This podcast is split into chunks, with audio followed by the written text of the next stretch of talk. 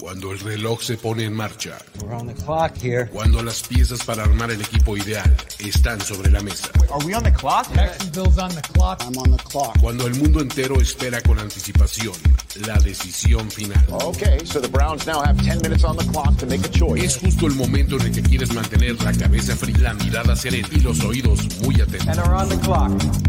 On the clock, on the clock. Primero y diez, primero y diez. El juego que solo unos pocos privilegiados pueden experimentar. Con Jorge Tinajero, con Jorge Tinajero y Luis Obregón, y Luis Obregón. On the clock, de primero y diez. Are now on the clock.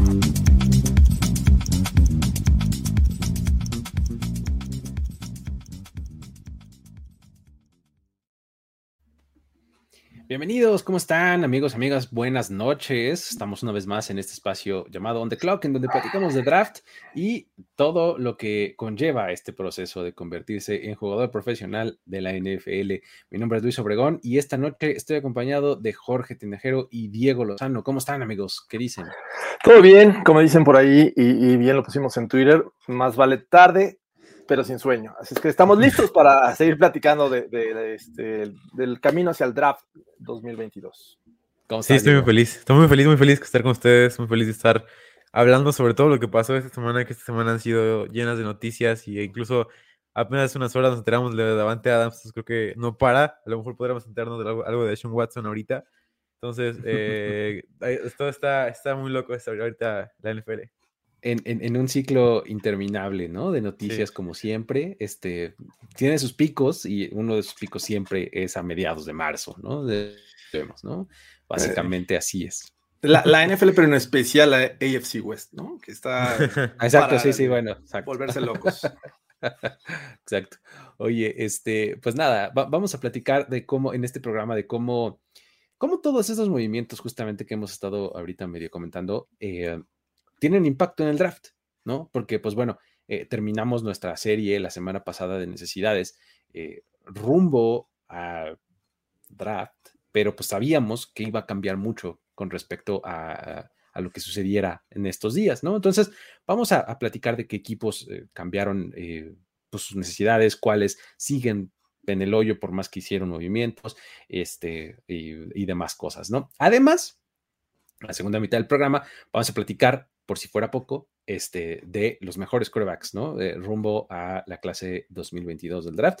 Eh, vamos a, a platicar de nuestro top 5 y por qué están ahí, ¿no? De acuerdo a cada uno de nosotros.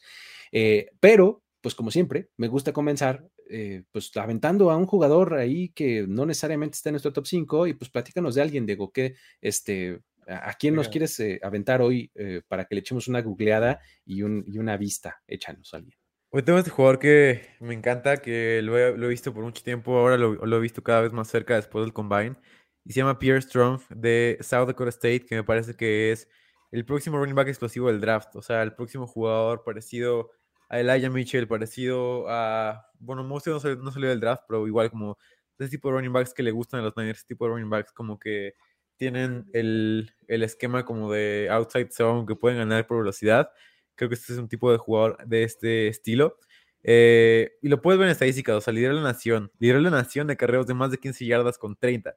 Eh, o sea, lo que, lo que hace es explotar. Es un jugador que explota cada vez cada que tiene el balón. Además, es eh, igual top 5 de mejores running backs calificados por PFF en esquema de zona. Por lo que para mí, él, él- él y los Niners están destinados a, a pasar. O sea, creo que los Niners quieren a Pierre Strong y Pierre Strong quiere, al- quiere a los Niners. Así que creo que es muy, es para mí muy, muy clavado este esquema. Igual puede ser con los Dolphins, pero creo que ese esquema de zona para mí es donde mejor puede jugar y para mí puede ser un jugador que la puede romper al principio. Y esto viene sobre todo eh, como mi amor hacia él, porque aprendí con, con, con Eric Eager, que ustedes saben que, que es como de mis mentores más grandes y la- las personas que más me han ayudado de PFF. Eh, y él, él explica en varios de sus trabajos que lo que son las, las jugadas o los acarreos perfectamente bloqueados o perfectamente no bloqueados. Entonces, Pierre Strong es un jugador eh, top 5 en ambas. O sea, es el tercer running back en la nación de acarreos no perfectamente bloqueados en su carrera con 4.57. Es una cosa de locos porque el número uno de la NFL tiene sus propias 4.10. yardas. Ujú. Ajá, exacto. Y tiene 4.10 el número uno de la NFL, que es Nick Chubb. O sea, lo que hace Pierre Strong es ganar incluso cuando no está perfectamente bloqueado su, su acarreo. Y, y, además el segundo de la NFL, de la NCAA en acarreos perfectamente bloqueados en su carrera, Ujú, con 10 puntos ok. de yardas. Y ves la correlación en, en esos dos y la correlación de, de acarreos no perfectamente bloqueados en la NFL, o sea, lo que producen en colegial a lo de la NFL es de punto 31. Y lo que producen de perfectamente bloqueados a la NFL es de punto 34, por lo que lo- los que más se correlacionan son los que están perfectamente bloqueados. Así que igual es igual un jugador top 2. Entonces Pierre Strong para mí es un jugador que, que me encanta y tiene todo para triunfar en la NFL. E- e- En esta ocasión, sí, o sea, no nos va a volver a salir un Trey Sermon. Porque No. Trey Sermon la, la temporada pasada, Sí. eh, más o menos veíamos eso, ¿no? O sea, era un corredor de Ohio State que te- se- justamente se prestaba por un bloqueo de zona, un esquema de zona, etcétera. Oh, bueno, los 49ers están pintados, se lo llevan en la tercera ronda, no jugó, ¿no? O- Sí, lo que pasa es que tenía poca velocidad. Creo que a diferencia de Pierre Strong, que fue el running back, o el, el running back más, más rápido de todo el combine. Entonces creo que Ujú. Sermon estaba más como el 4-5, 4-6 de running backs y el más está como más dentro del 4-4, 4-3. eh, ok. Entonces Strong me, me gusta muchísimo. Muy bien. Perfecto, pues ya está ahí entonces. Pierre Strong, la universidad eh, pequeña, South Dakota State, y este habrá que echarle un, un vistazo, eh, amigos, no, no lo dejen de hacer. Jorge, ¿a quién nos avientas tú? Lo voy a aventar no sin antes decir que Diego tiene algo con Dakota. Eh, ya ha aventado de North Dakota, ahora Sí. South Dakota, así es que, bueno, Tal vez sea por Dakota Rain Prescott. ¿no? Dakota Rain Ah, Prescott. Ahí está la conexión. Ya no seas Snyder, este, Diego. no, es. Pero bueno, eh, sí, noté el detalle de las universidades. Yo les voy a platicar de eh, un Tyren. Me me gusta eh, mencionar también posiciones que son como infravaloradas. Mm, Cuando piensas en el draft, rara vez piensas en un Tyren, a menos que sea una, un tipo, este, eh, ah, se me fue el del año pasado de los, ex- fue a los Falcons, Este, eh, Kyle Pitts. Kyle Pitts a menos que sea un- alguien así, realmente no consideras un Tyrant este, en primera ronda. Entonces, eh, quiero aventarles a alguien que ni siquiera está en el top 5, como es una de las restricciones en- para este espacio, trata para esta sección. Exacto. Entonces, vayan y busquen el nombre de Jelani Woods, este eh, tight end de la Universidad de Virginia, que tiene una historia interesante. Él, él comenzó siendo quarterback desde high school. Eh, es un tipo muy alto. Eh, ahorita les digo más o menos cuánto mide. Eh, de high school intenta eh, seguir con esta, eh, jugando esta posición en Oklahoma State. Eh, y así lo hace. Sin embargo, me parece que tiene una transición porque pues, no le estaba yendo del todo bien como coreback y lo pasan a la posición de tight end, porque el tipo mide más de dos metros, es 6'7, 6 pulgadas, 6 pies 7 pulgadas, que es más o menos como 2'1. Para que se tengan una idea, Rob Gronkowski mide 6'6, que es este, una pulgada menos que, que Jelani Woods. Y cuando ves al tipo y sus highlights, es, es un monstruo, o sea, porque además son, casi llega a las 255 libras. Eh, es un, objetivo muy, muy grande para el sim, eh, para la zona de linebackers. La verdad es que le encanta ir por el balón. Se ve el balón pequeño cuando le, le llega a las manos.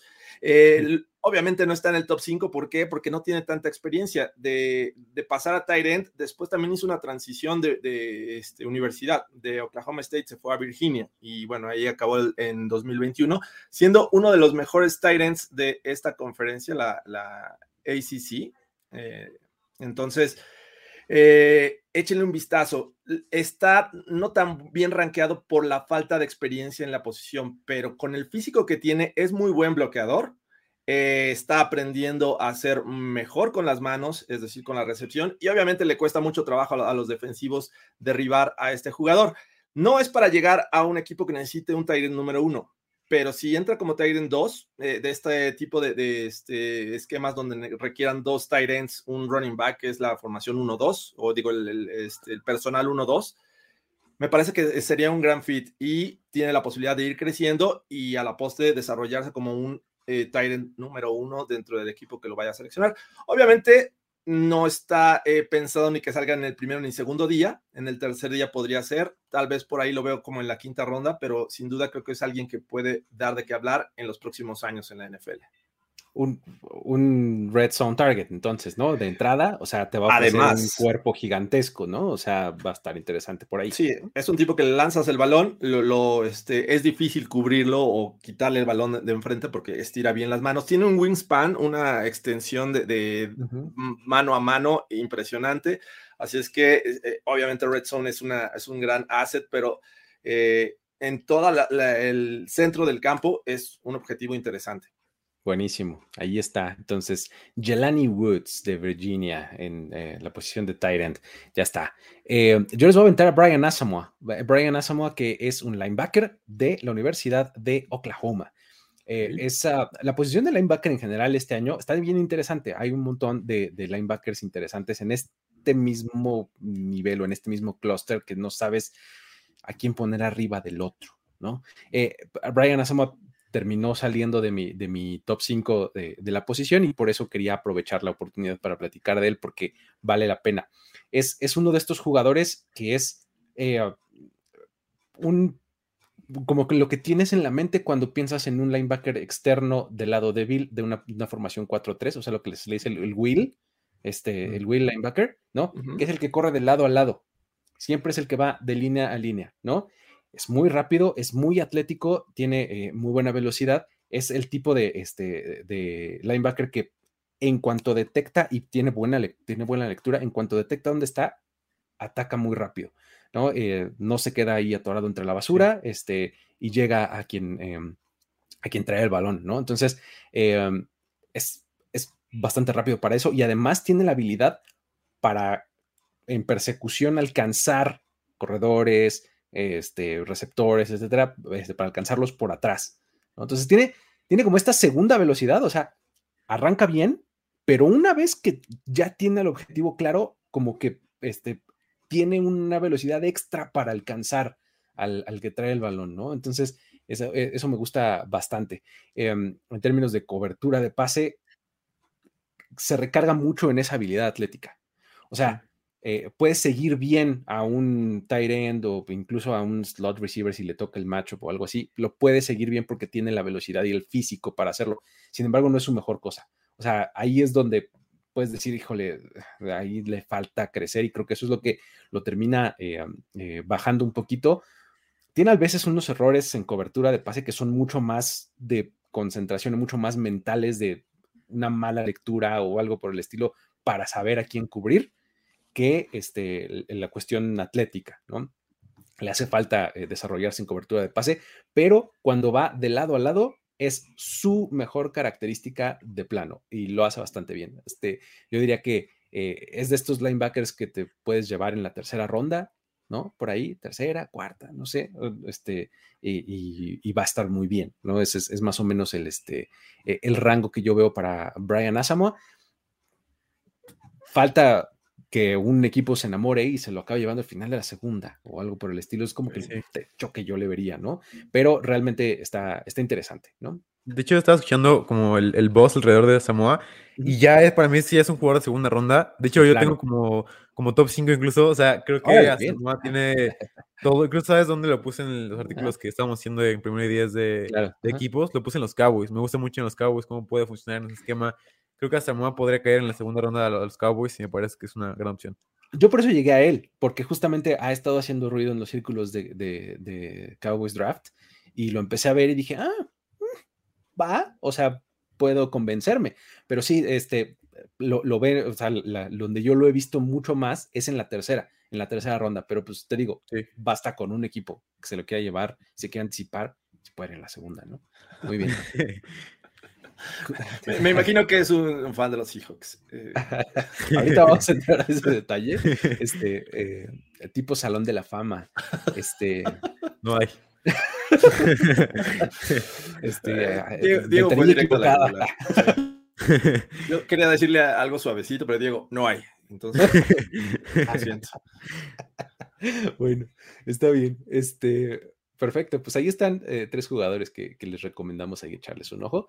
Eh, y de ahora en adelante vamos a empezar a platicar entonces de cómo la agencia libre le afectó al draft. A ver, creo que tenemos que hablar antes que cualquier otra cosa, lo que acaba de pasar hace un ratitito, y por ahí, pues seguramente podemos irnos este, Sí. abriendo camino, ¿no? O sea, podemos irnos, este, podemos ir explorando. A ver, yo me quedé, al igual que mucha gente, en que Davante Adams era jugador franquicia de los Packers. Es correcto. Sí. Este, eh, ¿qué significa la etiqueta de jugador franquicia? Que se supone que eh, en ese periodo, por lo menos entre el 8 de marzo, que fue este año, y mediados de julio, eh, pues se utiliza como para que no negocies tú como, este, como jugador con otros equipos. Pero el equipo sí puede negociar con otros equipos. Y eso fue lo que acabó pasando, ¿no? Sí, a final de cuentas el equipo mantiene tus derechos por simplemente haberle eh, designado este, esta etiqueta de jugador franquicia, ¿no? Entonces, a pesar de que Davante Adams dijo, no, no, no quiero firmar, no estoy contento de esta decisión que está tomando el equipo, pues los Packers tenían eh, la posibilidad de, de, seguir insistiendo en que firmara este, este, esta designación. Sin embargo, bueno, si hay algún postor y si ven que el tema se puede ser eh, o puede desencadenar un Le'Veon Bell 2.0, pues ¿para qué retenerlo? ¿no? Entonces creo que a final de cuentas me sorprende sí porque creía que estos Packers iban a ir por todo en los últimos años de, de Aaron, Aaron Rodgers en los Packers. O sea, dices, sí lo necesita Davante Adams, son otros los Packers sin Davante Adams. Eh, no le han drafteado los últimos años wide receivers como para decir, wow, o sea, Eli Rogers, ¿no? Eh, no, ¿quién fue este? Aaron. Amari Rogers. Amari, Amari Rogers el año pasado. O sea, no es Davante Adams ni está cerca. Eh, pues vamos a ver qué, qué, hacen, pero creo que de alguna manera está bien, pero siento que la sorpresa es por ese lado, porque pensabas que estos eh, eh, Packers iban a hacer The Last Dance, como muchas veces se ha mencionado desde el año pasado, así es que me sorprende eso. ¿Cómo lo viste tú, Diego? Que es, es, que, digo, tiene un montón de aristas, ¿no? Pero a ver, entrale sí. de, por donde quieras y ahorita les exploramos. Venga. Fue lo más random porque yo apenas una hora antes estaba terminando un artículo, el artículo de los Raiders antes del draft. Entonces ese artículo prácticamente no valió para nada. Sí, tengo, que, tengo que volver a hacerlo. Como que reclamar en el promocional del Super Bowl, del halftime show. Eh, entonces, me parece muy interesante porque estaba viendo los Raiders no tienen ya primera, ni primera ni segunda ronda, entonces cambia todo su enfoque alrededor del draft. Es más ya como lo que habíamos visto de Fuck and Picks, eh, más o menos como, Exacto, como, lo que había tomado Les Snead. Entonces Ajá. creo que ya es más como van a, van a ir por Davante Adams, parece que van a renovar a Derek Carr eh, por alguna razón y, o sea, prefiero como va a ser difícil que lo hagan como manteniendo toda la estructura que ya tenían eh, de dinero. Trajeron a Chandler Jones también, creo que los Raiders son un equipo que todavía tiene muchas necesidades. O sea, creo que la línea ofensiva todavía es un, una grande incógnita con Alex Leatherwood ahí, con, sin right tackle, con varios guardias que no, no sirven para titulares. Eh, igual posiblemente quisieras tener otro linebacker que no sea Perryman.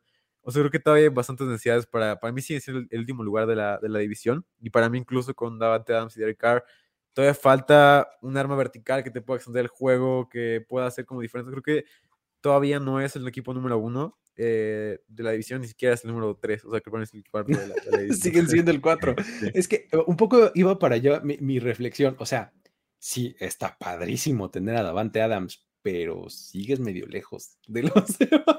Sí. O sea, digo, está muy padre tu Chandler Jones y tu Mike Crosby, ¿no? Max Crosby, pues, que, que tienes a tu dupla de pass rushers, este, tienes a Davante Adams, pero el roster que tienes está lejos de estar terminado. O sea, sobre todo cuando piensas que estás estrenando eh, staff de cocheo, ¿no? Va a ser una cosa muy distinta. Entonces, va a haber que evaluar de su parte, o sea, del staff de cocheo, quiénes de los que tienen eh, disponibles en el roster van a poder eh, cumplir con los roles que ellos quieren desarrollar, ¿no? Entonces, está, está complicado el, el asunto para los Raiders, pero a final de cuentas, ¿Les hacía falta un receptor? Sí. Sí.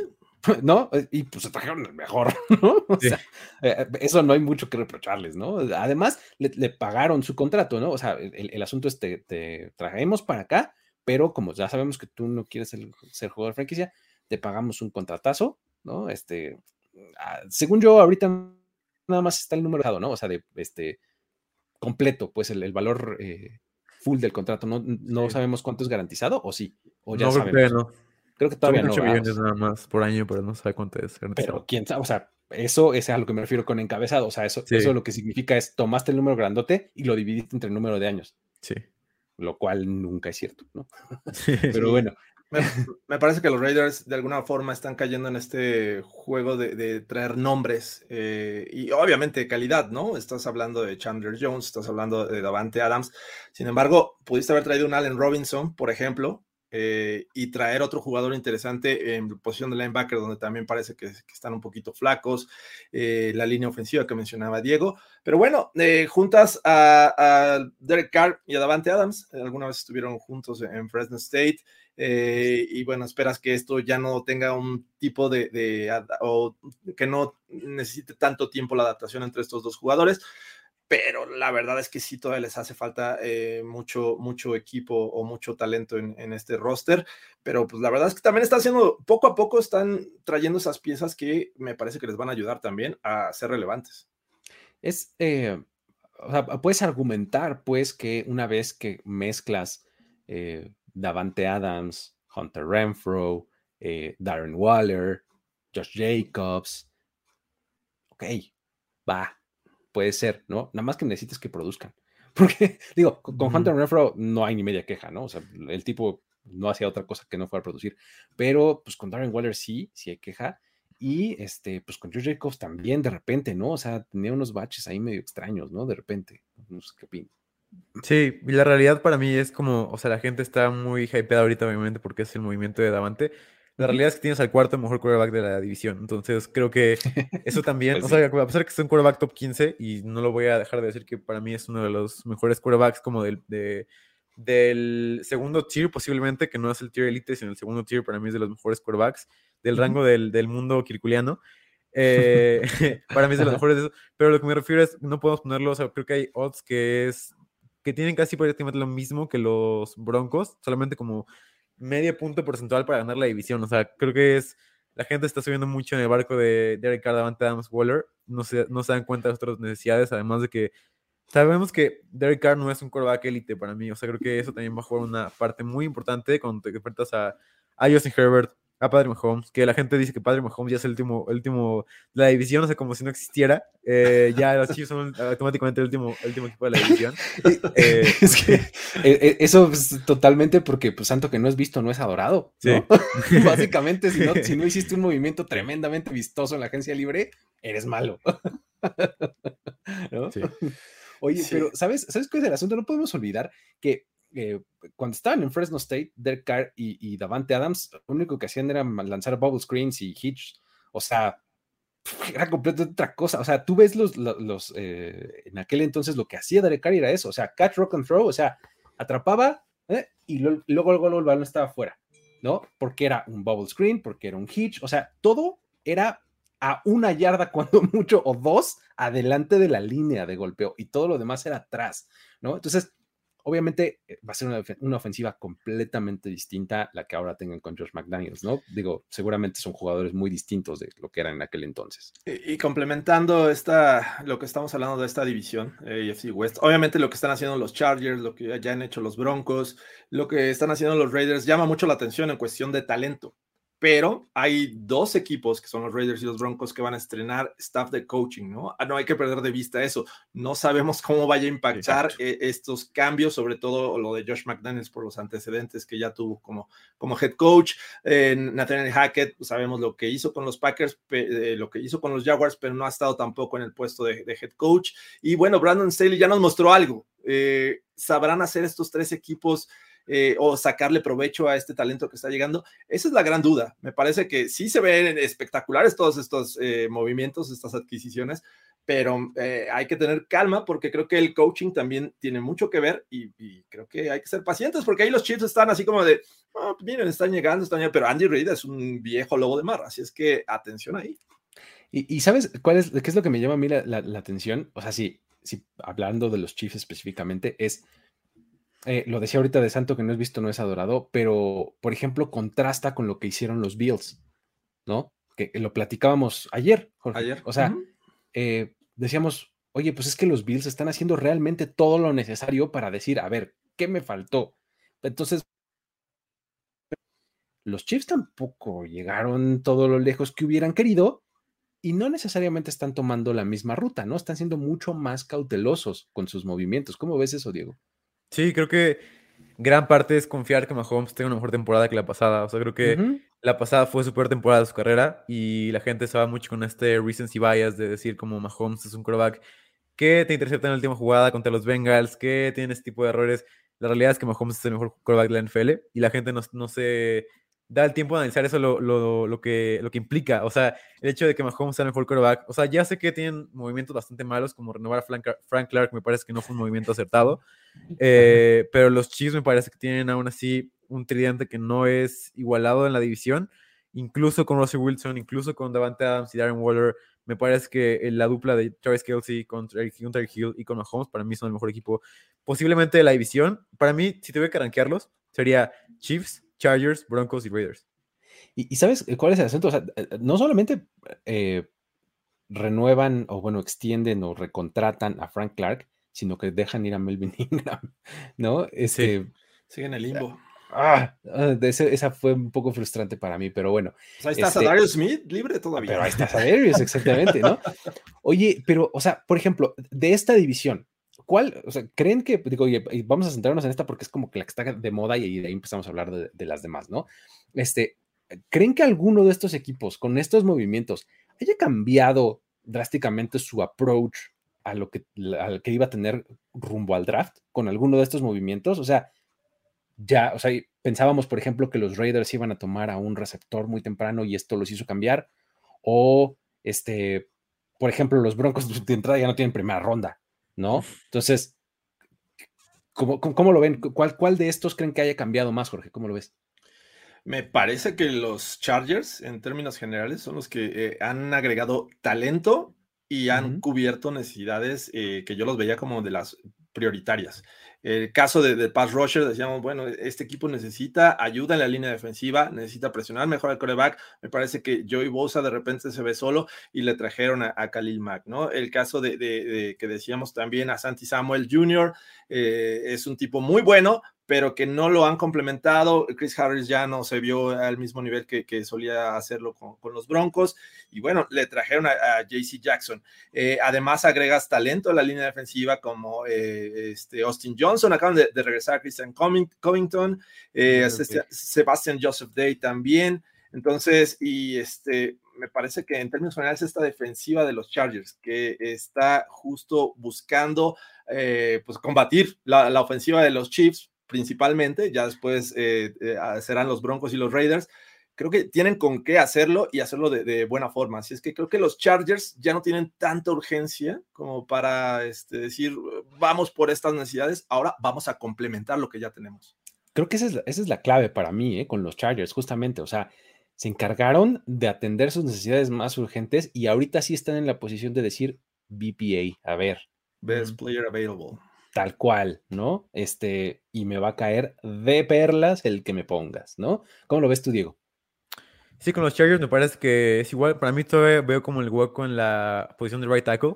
Contra ah, Max Crosby, contra esos creo que para mí es como ya un poco más seguro en, los mock que hago. Tener a Bernard Raymond ahí, tener a Trevor Penning ahí, como dos jugadores que me parece que entran bien en el esquema de los Chargers, que para mí pueden ser right tackles. Y para mí el equipo que más cambió fue eh, los Raiders. O sea, creo que yo los veía con un wide receiver en primera ronda, como lo decía en, mi, en, mi, en, mi, artículo que estaba haciendo, tenían o a Jameson Williams o a Olave ahí para poder complementar a, a Derek Carr. Traen el mejor de la liga, entonces para mí eso ya no es más una necesidad. Segunda ronda, veía yo que traían un pass rusher, lo arreglaron con, con Chandler Jones, que me parece que, que, fue un movimiento bueno, pero no élite como tal, porque creo que Chandler Jones viene cada vez más a la baja de lo que le veíamos y la gente se está normalmente como una temporada en darse cuenta como cuando un jugador va, va en declive, o sea, por ejemplo, vemos este con Ben Roethlisberger, con jugadores como que, o sea, Ben en el invicto de, 14, de 13-0 que llevan los Steelers, la gente decía como, no, es Dios, la siguiente temporada es el peor. Creo que se va a ver mucho eso con Chandler Jones, así que creo que los Raiders son un equipo que, eh, como el approach es totalmente diferente, o sea, creo que van a enfocarse sobre todo en jugadores que tienen su board alto en rondas bajas, como tercera, cuarta y quinta ronda, creo que va a ser clave para los Raiders más que las primeras rondas. Exacto, sí, creo que eh, sí, eh, si tuvieran que, si tuvieran que atender una necesidad, pues, los Chargers, sí, sí creo que sería tackle, ¿no? O sea, en la posición en la que están, probablemente ya no les lleguen los tres principales no sé, pues, pero creo que van a, van a todavía tener chance de tomar un, eh, un tackle top, Top 5, cinco, sí. ¿no? Sí, no, y que regularmente los primeros en salir van orientados hacia el lado izquierdo, a proteger el lado ciego de- del coreback exacto. derecho, ¿no? De, de brazo derecho. Entonces, eh, creo que van a ser pacientes en ese tema. El tackle derecho lo podrían encontrar más adelante. Creo que no lo veo tan, tan prioritario en ese sentido. Exacto, para ahí va mi punto, que es, puedes tomar al, al cuarto o al quinto mejor tackle o al mejor eh, tackle defensivo o al mejor linebacker o al mejor, ¿me explico? O sea, ahí es donde te das ese, esa- ese lujo, ¿no? O sea, de decir, no pasa tanto si me espero un poquito para tomar al tackle porque al final es un tackle derecho, que puedo encontrar un poco después contrastándolo con qué tal que me llega Devin Lloyd, ¿no? O, o qué tal que me llega este, el segundo o el tercer mejor receptor, quien tú me digas que sea. Pues mejor tomamos eso. Claro, ¿no? o un cornerback que complemente a JC Jackson y a Santi Samuel, por ejemplo. Entonces, Exacto, exacto. Entonces, eh, sí, los Chargers realmente, creo que ah, yo estoy de acuerdo que fueron los que más cambiaron su approach eh, de esta división, ¿no? Este, eh, justo por eso, porque por hacer las cosas bien, ¿no? Este, pagando, pagando su buen dinero, pero pues eh, creo que justificadamente. Ahora, del otro lado de este trade, no podemos dejar de hablar de los Packers, porque eh, ellos, ya lo decías, Jorge, estaban como aspirando o apuntándole a las dance con ellos, eh, con ellos dos, eh, eh, Rogers Adams. Y pues esto sí les deja un hueco en la posición de wide receiver, ¿no? A mí me parece que si por primera vez desde quién sabe cuándo este, quieren draftear un receptor en primera ronda, este sería un muy buen momento. No sé qué opinen. tienen dos oportunidades ya en la primera ronda, ¿no? O sea, Además, tienes la- la- el pick 22 que le pertenecía a los Raiders y además el que el 28 que tenían, bueno, bueno, que es el original de ellos. Así es que eh, yo esperaría que sí. el- Realmente ves el, el- el roster de, de wide receivers que tienen los Packers y la verdad es que no te inspira nada de confianza y, y lo veías antes. O sea, o sea, será, a veces te, te podrían cumplir, pero no siempre. O sea, era, era muy inestable este, este grupo de, de wide receivers. Incluso Randall Cobb parece que, que regresa y, le este, re- reestructuraron el contrato o algo así este, para poderse quedar. Ya no son jugadores que, que la verdad inspiren tanto respeto para las defensivas secundarias. Entonces yo sí esperaría que hicieran algo, al menos no vas a tener un Davante Adams, pero hay calidad en los wide receivers de esta clase. Eh, uno de estos dos picks tiene que ser sí o sí wide receiver. Si no lo hacen, si no lo hacen esta temporada, no va a ser, no lo van a hacer nunca. no lo van a hacer nunca. Con Aaron Rodgers. Exacto, mientras está Aaron Rodgers. Es- y, y sería negligente, ¿no? Bueno, Sí. no sé cómo lo ves tú, eh, Diego. Sí, yo lo veo, ¿sabes? Yo lo veo mucho como lo comparo con este movimiento que hicieron los Vikings con Stephon Diggs. Que todo el momento decía la gente como no, el, el core es, es bastante malo fuera de Adam Thielen. Pero la realidad es que trajeron a Justin Jefferson y nadie se acuerda de que sacaron a Stephon Diggs. Entonces creo que hay talento en el draft y puedes mover a, a un wide receiver a hacer prácticamente lo mismo que si te das cuenta del esquema de los Packers no es tan complejo para un wide receiver.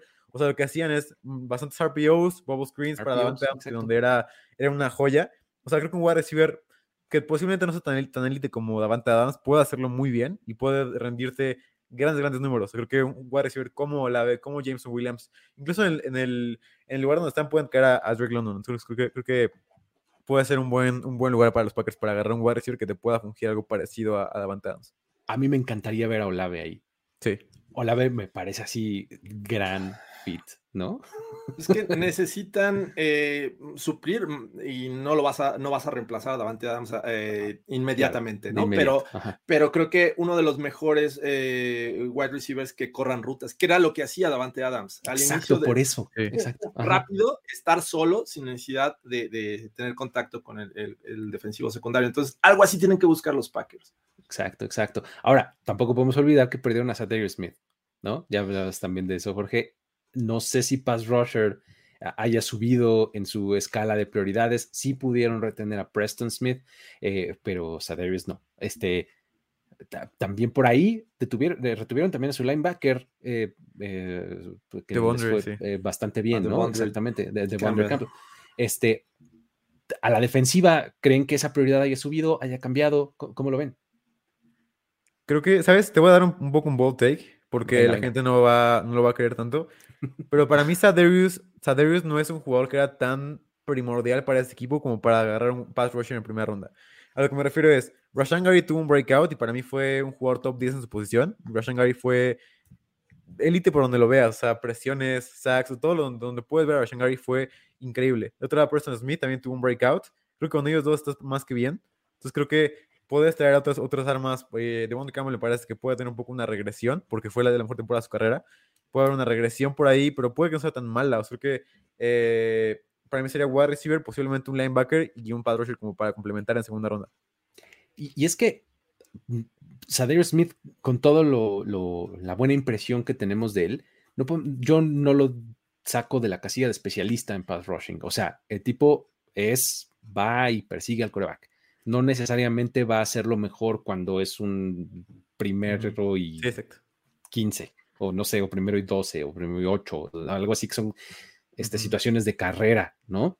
Este, no necesariamente es tan bueno. Entonces, sí, creo que eh, ah, la necesidad se mantiene igual. No subió ni bajó. Sí necesitas profundidad en la posición, pero no Sí. creo que vayas a, a- entrar en pánico porque se te fuese a Darius, ¿no? ¿Cómo lo ves, Jorge? Sí, como prioridad yo también no lo veo eh, ocupándolos una de estas primeras elecciones en un pass rusher. Sobre todo, eh, estoy de acuerdo con Diego, el, el- el crecimiento de Rashan Gary el año pasado fue bastante bueno, se notó y sobre todo en, en playoffs también destacó.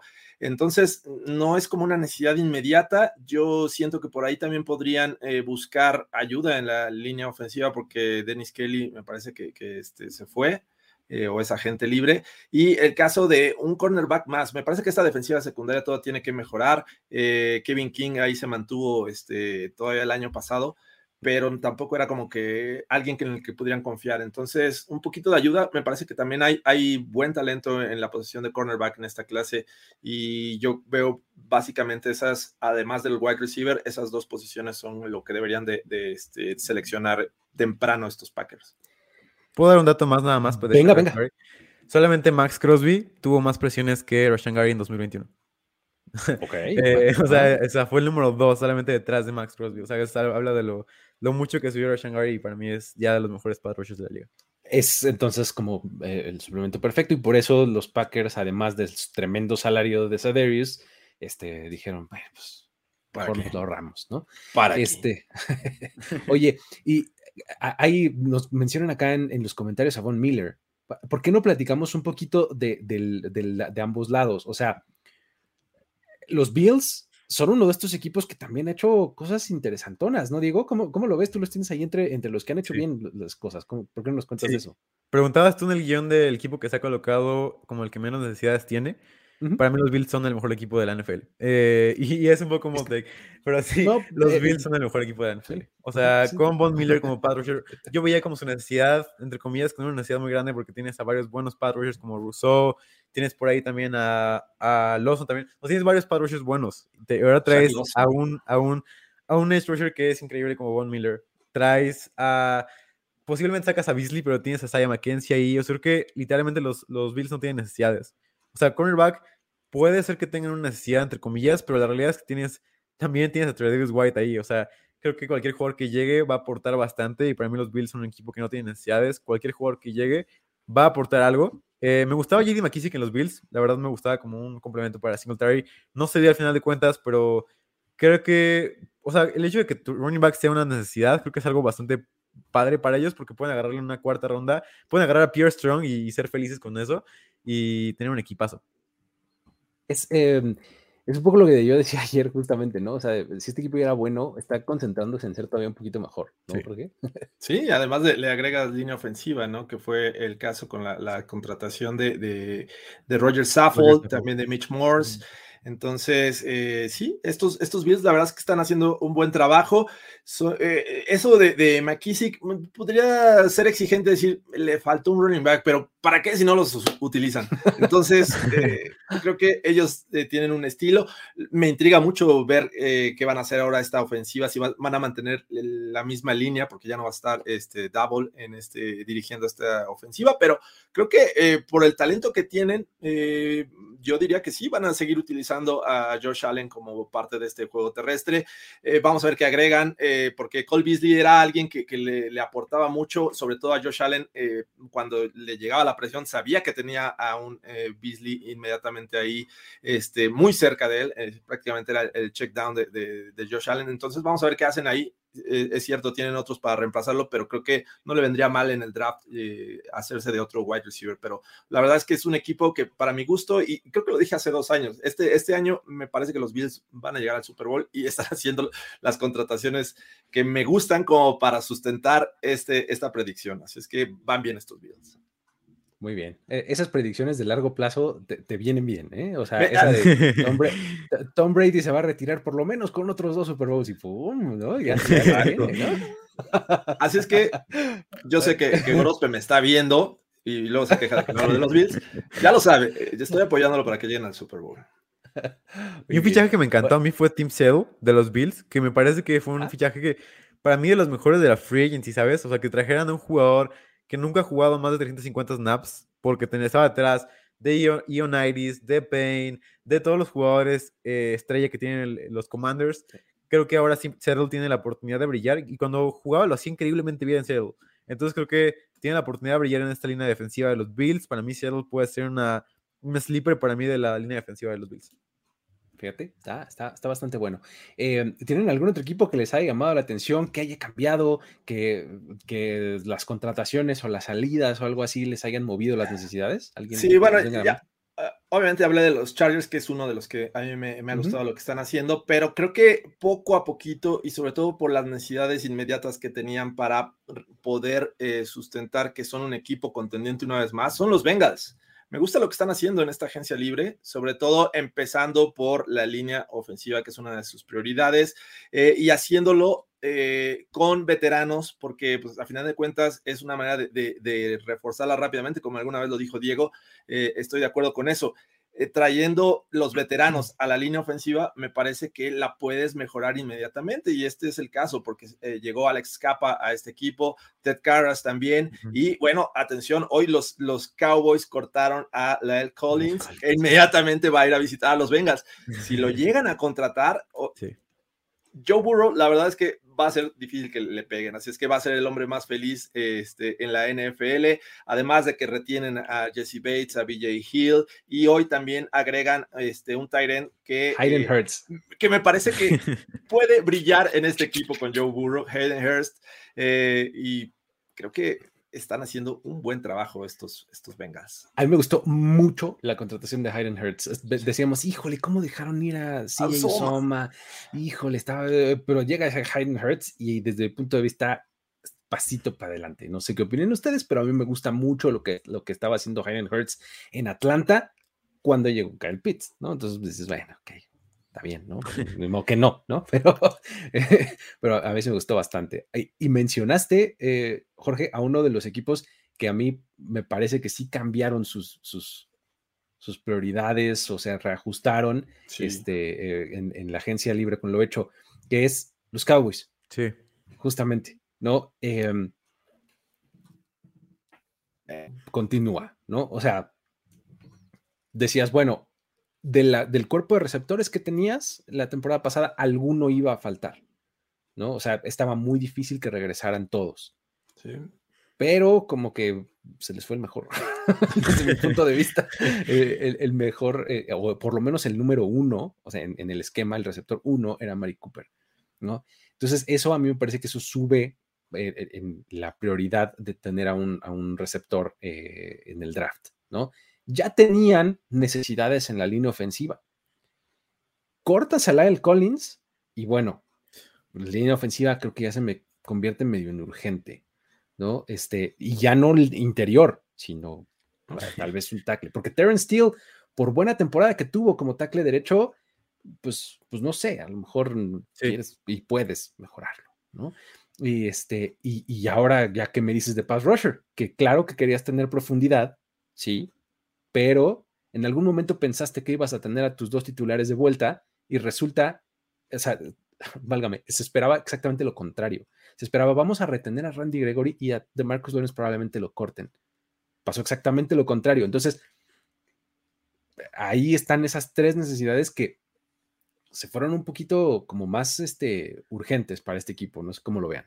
Las letras chiquitas no fueron tan chiquitas, entonces eh, sí, creo que le salió mal el plan con Randy Gregory eh, y, e inmediatamente dices, bueno, pues necesitan ayuda porque eh, no es lo mismo tener dos jugadores en las esquinas que te preocupan y puedes usar a, tu linebacker que es un blitzer bastante bueno y creo que eso les había funcionado el año pasado. Ahora pierdes un poco eso si es que no puedes mejorar esa posición del otro lado de Marcus Lawrence.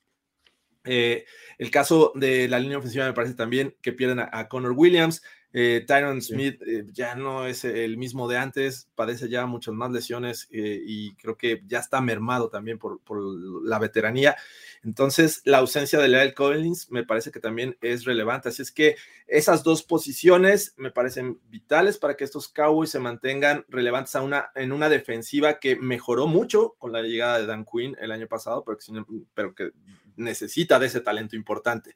Eh, y pues la ofensiva, pues obviamente también puede adolecer con un Dak Prescott que ahora sí necesita protección. Creo que ya no es lo mismo, ya tiene como ese business decision, esa, esa lesión, ya no lo va a hacer correr todas las ocasiones que él antes se arriesgaba y que no había problema. Bueno, creo que necesitas una buena línea ofensiva que lo proteja. Así es que sí, sí veo muchos cambios de necesidades en los Cowboys también. Estoy de acuerdo con eso. Sí, Perfecto. Pues ahí está. Creo que en, este punto los, eh, los Cowboys bien harían en concentrar su draft en decir, a ver, ¿qué le ayuda, qué hace mejor a Dak Prescott en este momento? ¿Ed Rusher hace mejor a Dak Prescott? No necesariamente. Línea ofensiva, seguro que sí. Receptor, seguro que sí. Entonces, poco es el approach. El receptor eh, está pensado, yo creo que en, a futuro, que CD Lamb fuera ese reemplazo o, eh, del wide receiver número uno, que en este caso era Mari Cooper. Me, tengo mis dudas todavía. Eh, el, problema es que nada más tienes a él y a Gallup. Exacto. que veíamos un, CD Lamb bueno con la cobertura 2 o 3 del rival, ¿no? Ahora van a estar enfocados el, cornerback uno contra él. Entonces, y, y, CD Lamb, a mí me parece que el, el mayor daño que hace es alineados en el slot. Sí. Este, es muy bueno desde ahí, ¿no? Entonces, si, este, si le quitas la posibilidad de alinearse en el slot, vas a perder un poquito. No quiere decir que va a ser malo, pero vas a perder un poquito de dimensión de su juego, ¿no? Pero bueno, ya está. Eh, ¿Qué les parece? No sé si tengan algún otro equipo que quieran mencionar o nos movemos a los corebacks. Uno rápido. Pues vamos a movernos, ya llevamos 45 tengo, tengo los Lions nada más para mencionar que contrataron a Charles Harris, que me parece que es un buen pass rusher de, de los Lions, se lo trajeron de vuelta.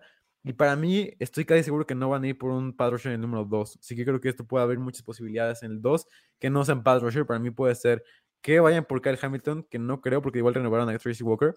Así que puede ser que veamos, aunque no esté de acuerdo, en el número 2 a Malik Willis o veamos en el número 2 a un cornerback como Matt Garner o, o, Ok, bien ahí. Ok, va, va, va.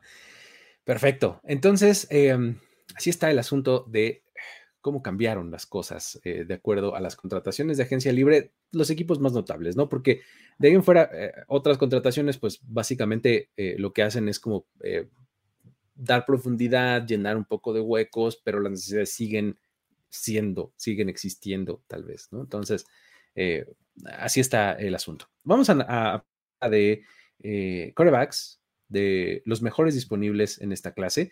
Entonces, eh, vamos a platicar eh, uno por uno. Realmente eh, estaba checando las, notitas que tenemos y este siento que el de ustedes dos se parece más que el mío. Pero, tenemos este uno diferente, Diego. Exactamente. Entonces, ¿por qué no empiezan alguno de ustedes dos y luego ya vemos el que es un poquito distinto, que, es, el mío? A ver, porque de, entrada, aquí este, comparten el, el, take de este, Desmond Reader, QB1, ¿no? Sí, de hecho, el 1 y el 2 lo tenemos, eh, creo que muy parecido. Empezamos con el de Diego, que ordena alfabético. Ahí está. A ver, descríbelo un poco, Diego, por favor. Venga, claro que sí. Eh, bueno, Reader, como muchos de ustedes saben, es mi quarterback favorito de toda la clase. Eh, sobre todo por lo que puede hacer en ambos lados. O sea, creo que tiene. Para mí es el jugador más listo para jugar en NFL y sobre todo se ve mucho. ¿Sabes cómo lo reflejo? Lo reflejo más en los equipos como los Chargers. No, no que vaya hacia allá, sino lo que, lo que voy es equipos con contratos de novato que pueden aprovechar a su quarterback novato. O sea, el hecho de que tengas a un, un quarterback titular con su contrato de novato, que puedas formar a partir de ahí un equipo, me parece que es más valioso que nada, sobre todo ahorita con los contratos tan, tan caros de quarterback. O sea, creo que ahora más que nunca, tener un quarterback que juega en su primer año es lo más valioso que puedas tener, porque para mí Reader es el número uno. Por eso y además porque es un jugador rápido, un jugador atlético, un jugador que puede lanzar en cualquier zona del campo que quieras. O sea, puedes lanzar pases largos, puedes hacer pases intermedios y puedes hacer pases cortos. Entonces creo que para mí Reader, por su volatilidad, por lo que puede hacer en varios, lugares del campo y además por lo que puede hacer eh, con su contrato novato, por lo que puede hacer, porque puede ser el, el número uno y el quarterback más listo de la, de la clase, para mí, es, para mí es la razón por la que es el número uno. Es, es argumentazo es el que das, ¿eh? O sea, el- el decir, aprovechalo desde ya. Sí. O sea, es, es, es un, es un gran argumento. ¿Cómo, cómo lo ves tú, Jorge, co- complementario? Sí, hay que destacar que es un tipo muy atlético que además de, de hacer muy, un buen trabajo en la bolsa de protección con su brazo, tiene la movilidad, o sea, no necesariamente es estático, es un tipo que también te puede ganar yardas por, por tierra, eh, lo sabe hacer, me gusta la presencia que tiene en la bolsa, además, eh, los envíos que lanza, como bien lo dice Diego, eh, puede hacer prácticamente casi cualquier envío y lo hace de gran forma, entonces eh, sabe manejar la presión. Creo que es un tipo con experiencia y también me gusta como para que sea el primero en ser llamado. Obviamente está el caso de Malik Willis, que también lo tiene eh, Diego en la segunda posición, que va a meter mucha presión, pero para mi gusto, creo que el mejor de esta clase, coincido con Diego, es Des- Desmond Reader. Fíjate que eh, mi uno es Malik Willis, ustedes lo tienen en el 2. Yo lo tengo en el 1 este, porque me parece que es el quarterback con mayor upside de, la, de la clase. Este, ¿Es un riesgo? Sí, sí, sí es un riesgo, porque pues en una de esas no, no desarrolla ese potencial, ¿no? Pero, este, pero realmente me parece que es este, eh, es como el tipo de jugador que hoy día estás buscando, ¿no? Un tipo eh, bastante eh, móvil y que además tiene un brazo tremendamente fuerte. Eh, creo que lo, lo que tiene que hacer es tener un poquito de tiempo, poquito, no mucho, en la banca y este va a estar listo y va a ser un muy, muy buen coreback. El contraargumento este de, de- que, haces, Diego, de, de este, de, bueno, pues sí, pero te vas a perder un año de estos cinco valiosísimos, ¿no? Que puedes construir un roster alrededor de él a precio barato, ¿no? Eh, Lo entiendo y me gusta, lo comparto, ¿no? Pero este, realmente me gusta mucho Malik Willis. O sea, me parece que eso, este un upside tremendo que tiene. Usted que no es que tenga miedo. Oye, pues sí, de- digo, si tienes miedo de, de morirte, pues mejor no salgas, no te vayan a atropellar. Una playera que diga. Una playera que diga. Con la cara de. Malik, con la cara de Malik y al lado la de, al lado la de. Luis. Nada más, hay que conseguir lo- los, derechos de, de la cara de Malik y con esta frase. y listo. Que tenga miedo de morir, que no nazca. ya, ya- ya haciendo eh, eh, bench press o este,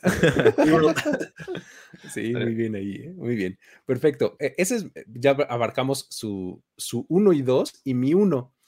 Su 3, bueno, el, el, el 3 tuyo, Jorge, es Kenny Pickett, Ah, ¿no? el mío. Ah, perdón, perdón, sí, Eh, adelante. de- ¿Cómo? Voy con el mío. Entonces, eh, ahí está el número 3, Kenny Pickett. Eh, Me parece que el tema de la mano es algo que debemos de contemplar. Y creo que mucha, muchos general managers y eh, equipos en general están pensando si es eh, una preocupación y me parece que sí un poco. O sea, ya no lo puedes ver igual, a pesar de que el video te, diga una cosa y que sabes que tiene precisión y que sabes que tiene movilidad, que es un líder, que te puede generar yardas por tierra. Me parece que los mejores eh, en cuestión de, de precisión de pase, mm, eso es indiscutible con Kenny Pickett. Sin embargo, creo que el factor de tamaño de mano va a espantar un poco a la gente y a mí también me espanta. Creo que eh, estar abajo de 9 pulgadas no es lo ideal, hace un buen trabajo y totalmente es otro nivel de juego el de la NFL al del college. Podrás sobrevivir en college, podrás eh, lucir en college, pero cuando pasas a la NFL me parece que ahí es donde empieza a tener mayor peso ciertos factores y por eso pongo a Kenny Pickett. No siento que vaya a bajar de la primera ronda, me parece por, también por la necesidad de algunos equipos, pero sí creo que están arriba para mi gusto Desmond Reader y Malik Willis. ¿Sabes qué? A mí, me, a mí me parece que, digo, quise seguir con Kenny Pickett con el tuyo en el 3, porque es mi 2.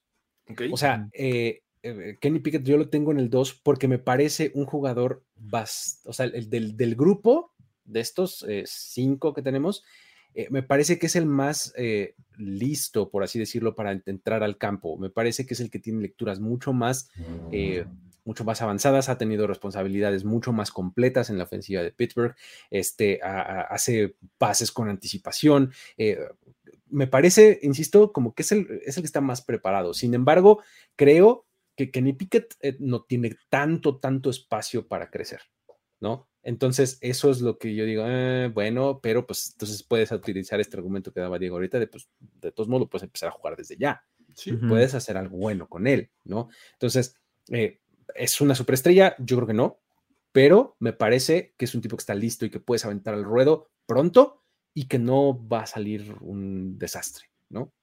Este, Sí. O por lo menos está un poco más controlado el desastre, ¿no? Y Tú- yo, tú lo tienes yo mucho más abajo, ¿no? Sí, te tengo en el quinto. Eh, sobre todo porque creo que lo, lo comparo bastante con Sam Darnold. Me parece que es un quarterback que tuvo un breakout muy tardío en su carrera, que fue en su último año. Para mí incluso podría ser llamado como One Year Wonder eh, Kenny Pickett por ese año. Creo que Sam Darnold es algo muy parecido, que tuvo dos años bastante regulares con USC. Último año fue un año donde todos se convencieron que era un quarterback top 10 en el draft. Eh, entonces creo que Pickett para mí, sobre todo porque creo que se que mantiene el balón mucho tiempo en, su, en sus manos. Creo que tuvo la, el segundo tiempo más, más largo teniendo el balón en sus manos antes de lanzar en toda la nación. O sea, fue el segundo quarterback que más tiempo se tardó para lanzar el balón en toda la nación. Entonces, eh, esto creo que habla mucho sobre lo mucho que le falta progresar, porque su IQ de fútbol americano no es tan alto como lo, que- como lo que yo quiero, lo que me gusta en quarterbacks. Además de que creo que su, su atletismo no es tan bueno, o sea, creo que es muy parecido al de Tannehill. Creo que Tannehill tuvo como dos segundos más arriba de, de él en el 4-yard dash. Así que creo que eh, lo que me gusta de él, obviamente, es cómo, cómo siente las jugadas, cómo, cómo puede ser tan natural lo que hace. Pero lo que no me gusta tanto es cómo, cómo procesa las jugadas y qué, tanto, qué tan rápido lo puede hacer, porque para mí este tiempo es muy valioso. Vimos, vimos a Justin Fields lo mucho que le costó el hecho de que no podía procesar las jugadas contra los, contra los eh, me parece que fueron los Browns, donde tuvo creo que seis sacks, una cosa así. Entonces creo que es- habla mucho de, de lo, lo mucho que le falta procesar en, en velocidad. y, y- y le- la velocidad tan distinta que hay en, eh, de los defensivos en, en la NFL, ¿no? Efectivamente. Este, eh, ¿cómo le avanzamos? A ver, ¿Tú cuál tenemos. tienes en el, en el 3? Yo tengo a tres, en el 3 a Reader, a Desmond Reader, que pues ya está bastante cubierto. O sea, digo, eh, estoy bastante de acuerdo con lo que dicen ustedes. Me parece un tipo que es un, un, este, un prospecto bastante, eh, eh, bastante promisorio, pues, ¿no? O sea, eh, creo que creo que estos tres, además, o sea, Willis Pickett Reader, son los que vamos a ver en la primera ronda. Esa es como mi percepción. No sé qué opinan ustedes.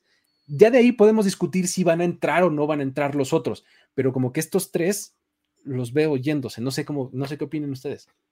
Yo, yo a Pickett eh, no lo veo en primera ronda y lo cambiaría por Sam Howell. Si quieres, puedo hablar de Venga, Sam venga Howell con como Sam mi Howell. quarterback. venga. Ujú. como mi quarterback 3 de esta clase. Para mí, Howell solamente la única razón por la que no es el quarterback 1 es porque tuvo un año bastante eh, como menor a lo que produjo en 2020-2019. O sea, creo que lo que hizo sin Das Newsom, sin eh, Javonte Williams, sin Michael Carter, fue increíblemente bueno aún así. Y la realidad es que no lanzó las yardas que quisieras, pero aún así corrió para 1072 yardas. eh, y además tuvo 62, 62 tacleadas rotas. O sea, fue como un running back prácticamente. O sea, creo que cuando Howell no te produce por aire, te puede producir por tierra. Entonces creo que es un quarterback que sí le falta bastante tiempo para procesar y sí le falta varias cosas, pero para mí es el segundo mejor brazo solamente detrás de Willis de toda la clase. O sea, puede lanzarte la- el balón largo increíblemente bien y para mí fue la única razón por la que Daz Newsom fue drafteada la temporada pasada. O sea, lo que, lo que hacía Howell pone en lugares donde nadie más lo pone. Además de que es un jugador, como les digo, tiene pies extremadamente rápidos en el bolsillo que puede zafarse de un saque increíblemente bien, puede romper tacleadas increíblemente bien. Obviamente la comparación ahí está con Baker Mayfield y claramente para mí lo que más me detiene para que no sea el quarterback 1 es que la ofensiva es una ofensiva muy poco trasladada a la NFL porque tiene muchos RPOs, tiene muchas jugadas que no se dan en la NFL realmente. Eh, entonces creo que es como muy fabricado su ambiente, pero aún así creo que es un jugador que tiene el talento ahí, que para mí puede ser explotado y puede ser eh, bien manejado. O sea, cuando ves las estadísticas de él, es un quarterback que casi no toma sacks por presiones, o sea, es el séptimo quarterback en presiones para, por sack, y además de que tiene un talento increíble y para mí es lo que más me gusta de, de brazo de, el brazo de Howell para mí es increíble y para mí es el segundo mejor de toda la clase. Es, e, e, es muy buen punto, o sea, el, el trade que tiene mejor Howell sí es su brazo, a mí me parece eso, o sea, eh, y otro punto con el que también estoy de acuerdo es cuando terminó la temporada 2020 decíamos, este tipo va a ser el siguiente pick número uno. ¿No? Y pues no le fue nada bien en 2021. Eh, tú también lo tienes igual que yo en el 5, ¿no, Jorge? ¿Cómo, cómo ves a Sam Howell? Sí, justo eh, iba a hacer ese comentario cuando Diego dijo eh, parecido a Baker Mayfield. Es un Baker Mayfield sin, sin con, con, mayor movilidad y con mayor fuerza de brazo. O sea, me gusta mucho lo que veo en Sam Howell. Sin embargo, no sé si vaya a ser este prototipo precisamente por el esquema el, del que viene eh, para eh, tomarlo tan temprano en el draft. Así es que sí lo, lo veo eh, abajo. Y yo ya poco a poco estoy más vendido la idea de, de mi coreback número 4, que creo que por ahí podría darnos la sorpresa. Podría ser el, el Davis Mills de esta clase, un tipo que no, tal vez no esperas mucho y que te pueda aportar. Eh, y de una vez le entro venga, a él porque venga. me refiero a Carson Strong de, de la uh -huh. Universidad de Nevada, que es un tipo que, que, a ver, la NFL está ya teniendo muchas ofensivas en las que se basa el juego aéreo y Carson Strong es ese jugador ideal para ese tipo de ofensivas. Viene de una ofensiva similar a la que practican los Cardinals, que es la en la que es, son muy verticales, son pases muy verticales. Él eh, eh, regularmente lo hace desde el, desde el shotgun, así es que eh, tiene el balón y lanza, lanza muy bien, tiene una fuerza de brazo buena, tiene una precisión aceptable. Eh, Tal vez no es tan móvil y eso es la única desventaja que le veo comparado con otros corebacks que además ya las ofensivas actuales están buscando corebacks móviles, pero, móviles, pero eh, yo creo que lo que te puede dar Strong es bastante interesante. Tiene sus defectos, sí, porque es un tipo que todavía le falta eh, eh, tener buenas progresiones. Se casa con este, el receptor número uno y con esa necesidad de lanzar rápido por este tipo de ofensiva, cuando llega la presión, como que se precipita y trata de forzar el pase. Así es que eh, tiene todavía sus temas para aprender, pero me parece que lo que te puede dar eh, para futuro Carson Strong es, es bastante bueno. Es, eh, es, el tipo de coreback que hubiera sido el mejor prospecto hace 10, 15 sí. años, ¿no? Algo así, ¿no? Porque tiene todos esos traits que mencionas. O sea, Uf. tipo grandote, con brazo fuerte, este, o sea, creo que con presencia en la bolsa, o sea, creo que es este, es exactamente como se drafteaban los quarterbacks en, en, el 2000, ¿no? O algo sí. así, en el 2005, ¿no? ¿Cómo lo ves tú, sí. este, Diego? Sí, fíjate que a mí yo no tengo el top 5, eh, por yo la simple razón que no, creo que, o sea, para ser un quarterback de bolsillo, tienes que ser un quarterback que tenga verdaderamente todo para ser alguien que pueda rendir a tu equipo. O sea, como vemos, vimos a Mac Jones, y Mac Jones es una, es una posible excepción a la regla porque lo, lo en primera ronda, es de bolsillo, no corre absolutamente nada. Pero la realidad es que Mac Jones había producido un nivel altísimo en Alabama.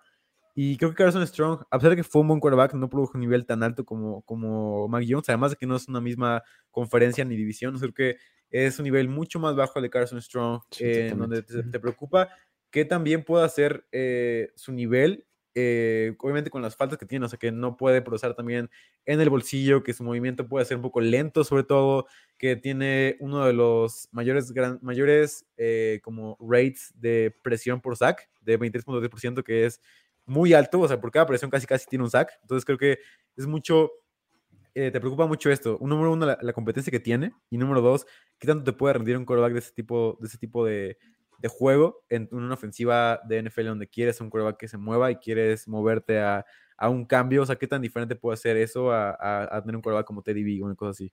Sí, tienes que pensar eh, qué es eso y, y, y, para qué lo quieres y cómo podrías adecuar tu ofensiva para eso, ¿no? O sea, no, no necesariamente tienes que esperar otra cosa, ¿no? Este. Um, Sam Howell, ¿cuánto, cuánto mide? ¿Sabemos? 1,85, 1,86 más o menos. Son 6 pies, una pulgada. Ok, perfecto. Eh, y el, el, único que nos falta, que es nuestro 4, eh, Diego, es eh, eh, Matt Corral, ¿no? De Ole Miss. ¿Por qué no nos hablas de ese muchacho? Venga. sí, Corral me parece que es un quarterback que tiene varias cosas que no te gustan como tal, como quarterback, que está bastante, bastante delgado, que no tiene como o sea, que no tiene como mucha, o sea, como este tipo de quarterback que no tiene como ajuste a, a la zona donde lanza, o sea, es un jugador que lanza todos sus balones son unas balas, entonces creo que eso te preocupa bastante, pero ya habiendo, habiendo dicho esto, es un atleta real, o sea, Matt Corral si hubiera corrido en el 4-yard dash hubiera sido una cosa de locos, obviamente se lesionó en el último, el último partido, esto obviamente afecta un poco su ADP o su average draft position, eh, su movimiento es increíble, o sea, este tipo de, de jugadores, como decías tú, Luigi, que es, es- se pueden mover en una, en una phone booth, o sea, que no puedes ta- taclear casi nunca, son increíblemente rápidas, además de que puede moverse incluso lanzando, o sea, lanza incluso eh, moviéndose. Entonces creo que esto puede ser muy bueno para Corral, es un buen jugador en el bolsillo, es un jugador que tiene un buen juego, sobre todo en, la- en las pantalla, entonces creo que esto puede ayudarle bastante en ofensivas, que se, tengan un sistema bastante sencillo. Para mí el ideal hubiera sido el, el fútbol team o los Commanders. Me hubiera gustado que hubiera estado ahí. Es un jugador que te puede abrir el playbook, o sea, un jugador que se sale un poco de la casilla de quarterback, que te puede abrir el playbook y te puede generar cosas nuevas a tu, a tu ofensiva, que no es un quarterback convencional, que puedes eh, ajustarle la ofensiva, o sea, le pones una ofensiva vertical y quarterback te va a rendir. Es eh, eh, mi, mi característica principal que yo destaco de él es justamente es, es- es playmaker, va a encontrar una Sí. manera de hacer una jugada. O sea, e- es lo que me gusta a mí de, de, este, de Corral, ¿no? Que eh, ya sea con el brazo o va a improvisar y se va a salir y va a lanzar, o Sí. sea, o ir y va a correr y es incredibly tough, ¿eh? O sea, de- realmente se rifa el físico, pero como loco. Eh, La lesión Por un poco lo- sí. refleja, ¿no? Exactamente. Este, y no necesariamente es el más grandote, el más fuerte, ¿no? De hecho, es medio chaparrín, Sí, ¿no? flaco. Entonces, es, y, delgado. Entonces, este, pero se rifa el físico tremendo, ¿no? Entonces, eso un poco te hace un poco dudar de, de, híjole, eso no va a ser durable en la NFL, ¿no? Un físico así con, híjole, una de esas, este, va a ser, este, va a aplicar la, este, eh, de- era Josh McCown, ¿no? El que también era el tipo que Sí. sí se aventaba como loco y McCown. se la pasaba lesionado, por supuesto, ¿no? Nada más, Josh McCown es mucho más grandote.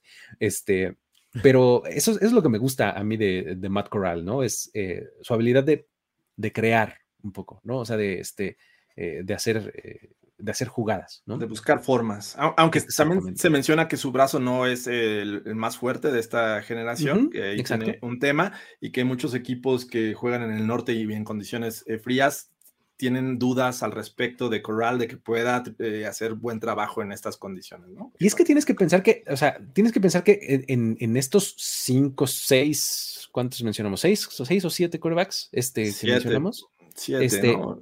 Creo que básicamente a todos les puedes encontrar un- una falla. O sea, de ahí Sí. que no tengamos el first overall pick, ¿no? Claro, sí. A, a todos les puedes encontrar, es que la mano, es que la fuerza de brazo, es que no sabe leer las progresiones, es que estuvo lesionado, es que el sistema, o sea, a todos les ponemos un pero. Por Ujú. eso es que La no hay- estatura de Sam Howell. Exacto, por eso es que no hay un consenso, ¿no? Entonces, eh, va a depender absolutamente equipo quiera eh, en, en su posición de quarterback, en cómo los tenga rankeados, tal cual. Pero bueno, Sí, y Corral, nada más una cosa. Corral lanzó en la prepa 11 mil yardas y 123 touchdowns en cuatro años. O sea, 11 mil yardas. lanzó 11 mil yardas. Corral. Eh, eh, ¿en ¿La liga de qué era o qué? ¿De cuántas yardas era el campo? cabrón? no manches, 11 mil yardas, qué locura. Muy bien, este, pues ya está. Creo que con eso eh, podemos cerrar el programa del día de hoy, ¿no, amigos? Este, estuvo bastante bueno, estuvo bastante cargadito. Aquí nos mencionan otros nombres ahí, este, como Bailey Zappi, que, que son, son nombres que han, este, salido mencionados en, algún momento, pero no sé, a, mí me cuesta trabajo a- armar un top 5, ya irte un poco más abajo, realmente encuentras corebacks con demasiado, demasiado por desarrollar, no sé qué opinan. Sí. Y Bailey Zappi me parece que tiene mucho, mucho, muy poco upside, lo que, lo que, me, lo que me Mm. preocupa de él. Es como un También, estilo exacto. Ian Book, en donde, o Nick Mullens, en donde es un quarterback que sí puede estar listo y puedes verlo como un quarterback que te puede rendir uno o dos partidos bien, pero tiene partidos que dices, ¿por qué este tipo está en la NFL? Igual EJ Perry, Jack Cohn, tipos de quarterbacks como que tienen sistema como que ayudaron Sí. muchísimo. Creo que es una clase muy, muy corta de quarterbacks que solamente Sí. tienes que agarrar ese top 5 y ya. Es a lo que me refiero. O sea, te- tienes al top 5 y ya medio lo estás así como que. eh, eh, eh. Sí, no, y agrégale, eh, por ejemplo, que bien menciona Diego, el caso de Carson Strong, que viene de una universidad pequeña, comparado con otras. Bueno, el, ca- el caso de Bailey Zappi es, es- es todavía peor, peor. ¿no? De Bueno, Western Kentucky, y ahí es donde sí empiezas a evaluar, a ver, bueno, viene de ahí, pero tiene la estatura, tiene fuerza de brazo, tiene esto, tiene- entonces empieza a ser más exigente todavía, y pues la verdad es que también está como, de- mide también como un 85, ¿no? Sí, y, y- y, o sea, por ejemplo, cuando hablas de eso, entonces es cuando le sacas la pregunta a Malik Willis. ¿Qué? ¿Liberty? ¿Cómo? ¿No? O sea, Ah, Le pero digo, tengo estas top. cualidades. Ah, empiezas a subir. entonces Sí. exactamente es cuando se compensa, ¿no? Pero bueno. Aparte que la rompió en Liberty, ¿no? O sea, no fue como una producción así Pero como... asqueroso, sí, sí, Sí. esto es puerquísimo. Muy bien, ya está. Eh, muchísimas gracias a todos amigos por haber estado por acá, eh, a los que estuvieron en vivo comentando y demás, y em, también a todos los que ven esto en, eh, de forma diferida, los que lo escuchan en formato podcast. Todos regálenos un like, un, este, un review, un share, un, lo que ustedes puedan hacer en la plataforma de su confianza para consumir todo lo que hacemos acá en Primero y Diez. Em, con eso nos ayudan bastante. Dale. Jorge, Diego, muchísimas gracias. Estaremos de vuelta ahora sí ya el lunes, ¿no? Ya retomamos horario donde clock normalito, porque pues este lunes había agencia libre y había que dedicarle más espacio y tiempo a eso. Pero eh, a partir de la próxima semana regresamos lunes, jueves, como lo habíamos estado eh, haciendo hasta antes de esta semana. ¿Sale? Amigos, muchas gracias. Nos vemos. Gracias. Hasta la Bye. próxima. Bye bye. El tiempo expiró. Tu decisión es definitiva. Pero siempre habrá una nueva oportunidad de armar un equipo ideal en On the Clock. On the Clock. De primero y de primero y diez. Con Luis Obregón. Con Luis Obregón. Y Jorge Tinajero. Y Jorge Tinajero. Voz en off. Antonio Semper. Antonio Semper. Una producción de finísimos podcasts para primero y diez. On the Clock.